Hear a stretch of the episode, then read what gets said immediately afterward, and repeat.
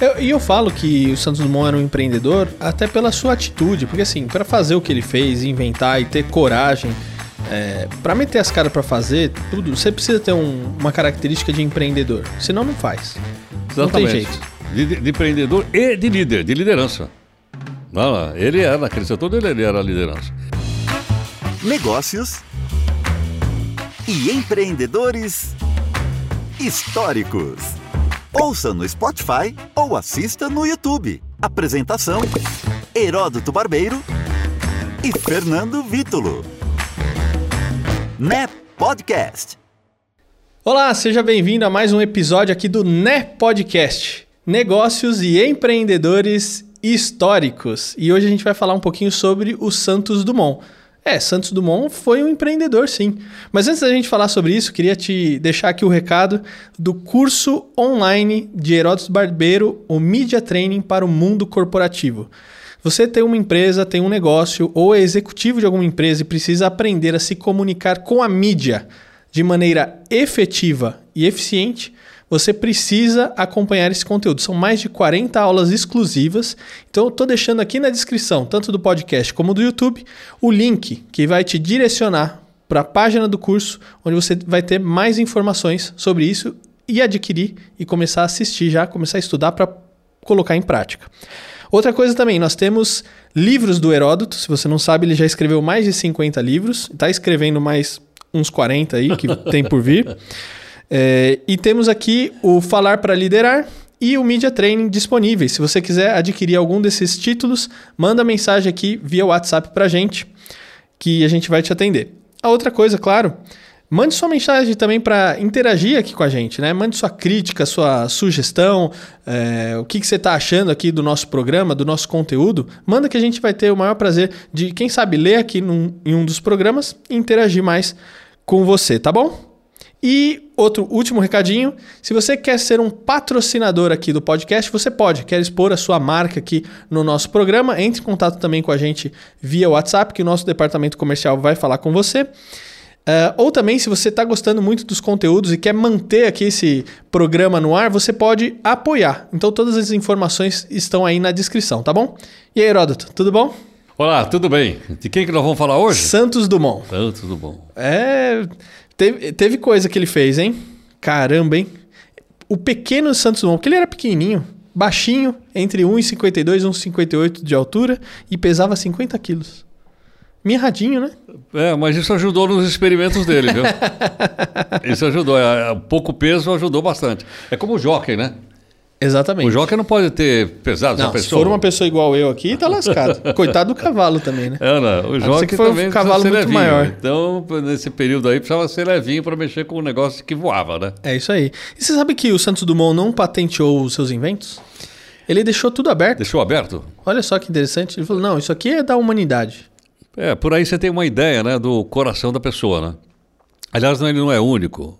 Ah, o, a- o cientista também que desenvolveu a vacina para a poliomielite também deixou aberta, me fugiu o nome dele agora, acho que é Dr. Salk. Deixou aberto também, ah, não patenteou para que as pessoas pudessem ter essa vacina no mundo inteiro e pudessem evitar que as crianças sofressem de um mal terrível, que é chamado, era chamado de paralisia infantil. né? Mas é bom lembrar o seguinte: a época que você está dizendo de abrir mão era uma época terrível, era uma época que patenteava tudo. Tudo. Patenteou o telégrafo, pa- patenteou o rádio, patenteou tudo que era possível patentear, a pessoa patenteava. Porque, logicamente, era uma maneira de você ganhar uma grana né, e impedir que o concorrente viesse a copiar um produto seu. né? Ah, as patentes eram fortíssimas nos Estados Unidos, sempre foram. Na Europa, mas aqui no Brasil, pero no. Né? Aqui a coisa era mais ou menos vamos que vamos, peraí, etc, etc. Só recentemente, e eu tenho história para contar de patente, só recentemente é que a coisa, que as marcas, as patentes ficaram rígidas no Brasil, mas não era, não era uma coisa muito folgada. Não sabia que ele tinha aberto mão, não. É, eu- e eu, falo que o Santos Dumont era um empreendedor até pela sua atitude, porque assim, para fazer o que ele fez, inventar e ter coragem, é, para meter as caras para fazer tudo, você precisa ter um- uma característica de empreendedor, senão não faz. Não tem jeito. De, de- de empreendedor e de líder, de liderança. Não, não, ele era, naquele setor dele, ele era a liderança. Agora, veja bem, o Santos Dumont ele fez os seus experimentos fora do Brasil. Né? Ele fez na França, em Paris. Por e quê? ele inventou um monte de balão também, né? Também. Tem que lembrar que o dirigível, por exemplo, é, porque ele, quando começou com o negócio de balão, ele tinha um- uma dificuldade de direcionar para onde o balão ia. E aí que veio a história do dirigível. Perfeito, exatamente. per- exatamente. Agora, ele, ele vivia em Paris. Aliás, o mundo cultural vivia em Paris nessa época. Nessa época. é. A época da Belle Époque. Era uma época de grande revolução de comportamento no mundo. Paris era chamada La Ville Lumière, ou La Cité Lumière, a cidade luz. né? O pessoal ia tudo para lá. E ele também foi. Agora, ele foi numa boa, porque o pai dele era rico. A família Dimon, olha, olha a pronúncia é Dimon, a gente fala Dumont, ficou Dumont. Mas a família Dimon já mostra que é de origem francesa. Ele tinha lá uma parte da, da- da família dele de origem francesa. Então, em vez de ir para Coimbra, como iam os jovens brasileiros, ele foi para Paris. né? E, logicamente, ele não precisava trabalhar, ele era um cara bem de vida. E ele, então, se turmou lá com o pessoal que estava fazendo experimentos na época. Vários experimentos, muitos, em muitas áreas. Até mesmo na energia atômica. Desse período, tem o casal Curie, a Madame Curie, é de- de- desse período aí, começo do século XX. Então ele está lá nesse mundo de efervescência. E ele então começou a, a procurar, se, se envolveu com o balão, como você falou. O primeiro, vamos dizer, os primeiros experimentos foram de balão. E acho que no período de balão, não- não só ele, tinham outros. Ele conseguiu dar direção ao balão, como você falou, a dirigibilidade do balão foi ele que inventou. E tem uma outra coisa. Ele foi o primeiro cara a colocar um motor com hélice num balão. Um negócio perigosíssimo. Porque o balão era cheio de um gás altamente explosivo. Não é como hoje. Era um perigo aquele. Qualquer faísquinha- Bom, Vai tudo pro ar. e numa dessas eles sobrevoavam um bairro de Paris lá com o seu balão. E o motor, você imagina aquele motor, não, era um motor, era um motor de moto até que ele colocou no balão. Soltou uma faísca e ele começou a pegar fogo e ele caiu. Ele, balão, caiu todo mundo em cima de um, de um lugar lá em Paris. E acharam até que ele tinha morrido. Ele escapou dessa. Mas tem outra coisa curiosa também, é o seguinte. Quando ele, ele, ele desenvolveu, então, essa dirigibilidade, ah, na época era muito comum prêmios. Prêmio para quem for fazer a primeira excursão em Quênia. Prêmio para quem atravessar o Atlântico nadando. Prêmio para quem atravessar. Era muito comum isso. Aí tinha um prêmio. Qual é? Dar voltas na Torre Eiffel. Quem conseguisse dar a volta na Torre Eiffel com o balão, levava um prêmio lá.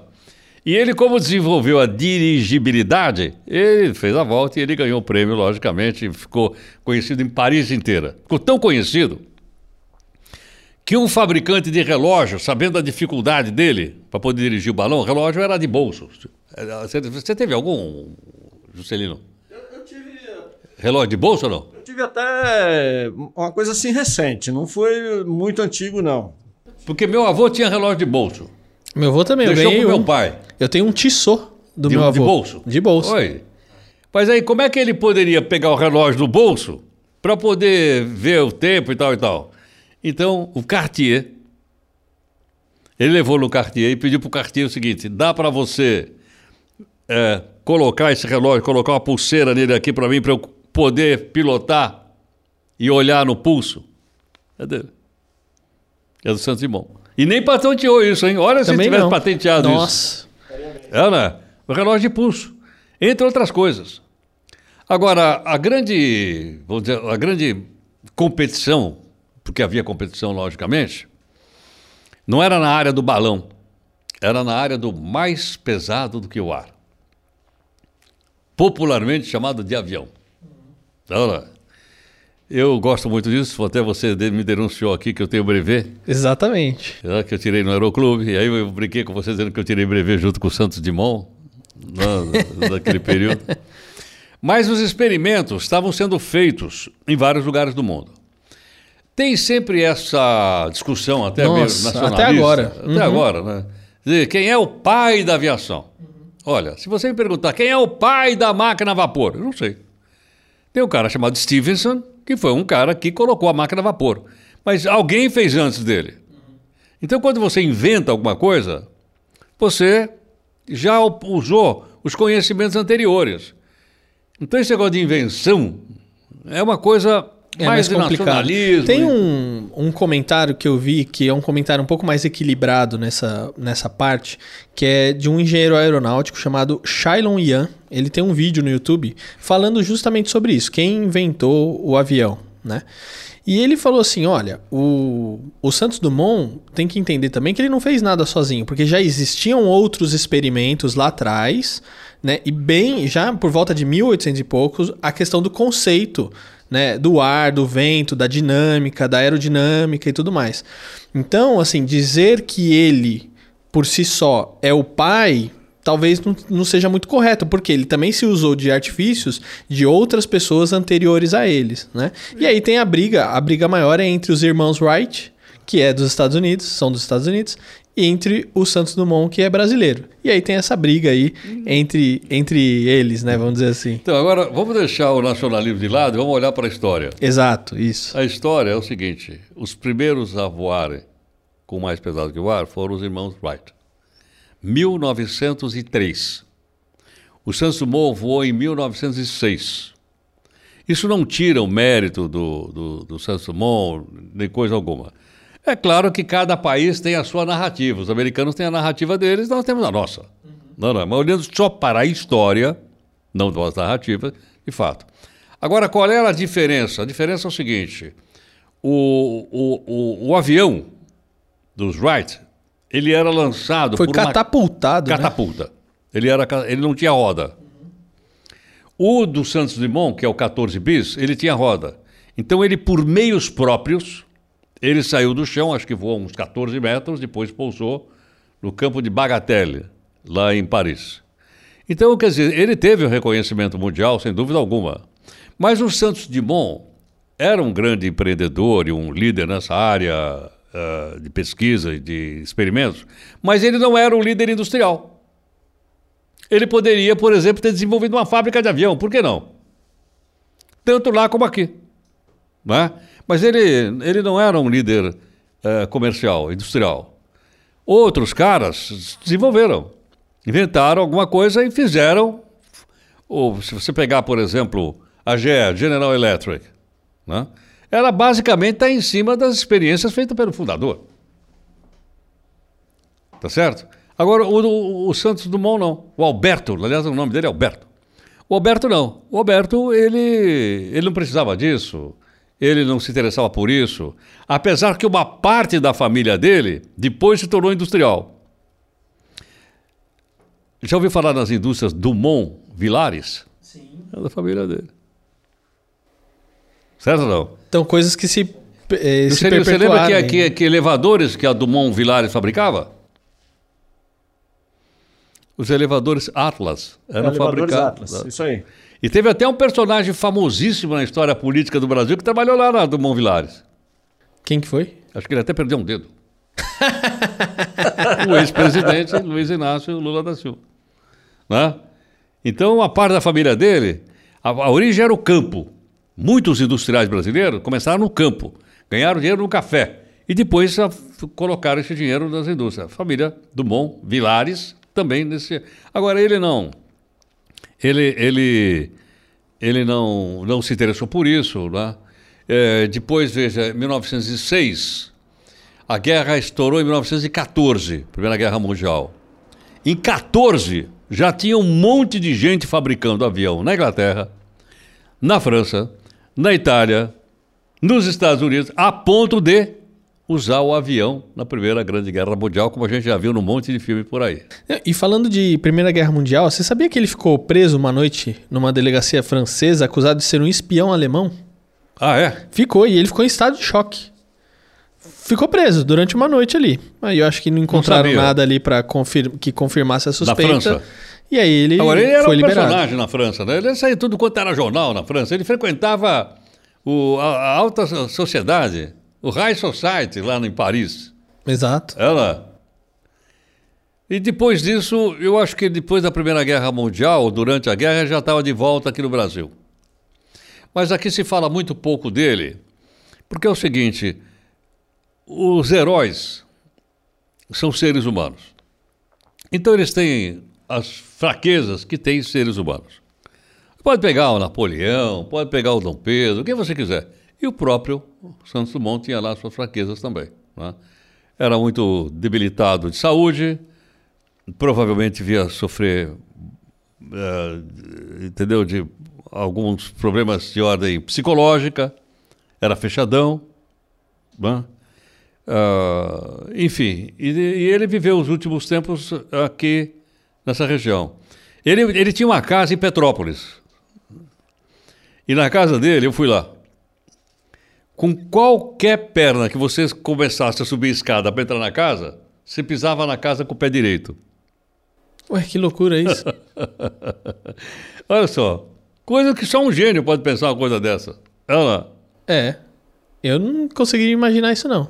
Então, então em Petrópolis, pessoal lá, espero que tenham preservado isso lá. Eu vi lá. Que legal. Você sabe que é, o coração dele está exposto? Bom. Ele está exposto aonde? no Museu Aeroespacial do Rio de Janeiro. Ah, não sabia. Porque o que, que aconteceu? Quando ele faleceu. Ah, ele faleceu o... no Guarujá. Guarujá, exatamente. Como? Então, olha Eita, só. Vamos falar da Aí, história. Vamos, vamos falar, falar da história. É, é, ele foi dado como um ataque cardíaco. A morte dele. Sim. Pelo menos pelo que eu encontrei.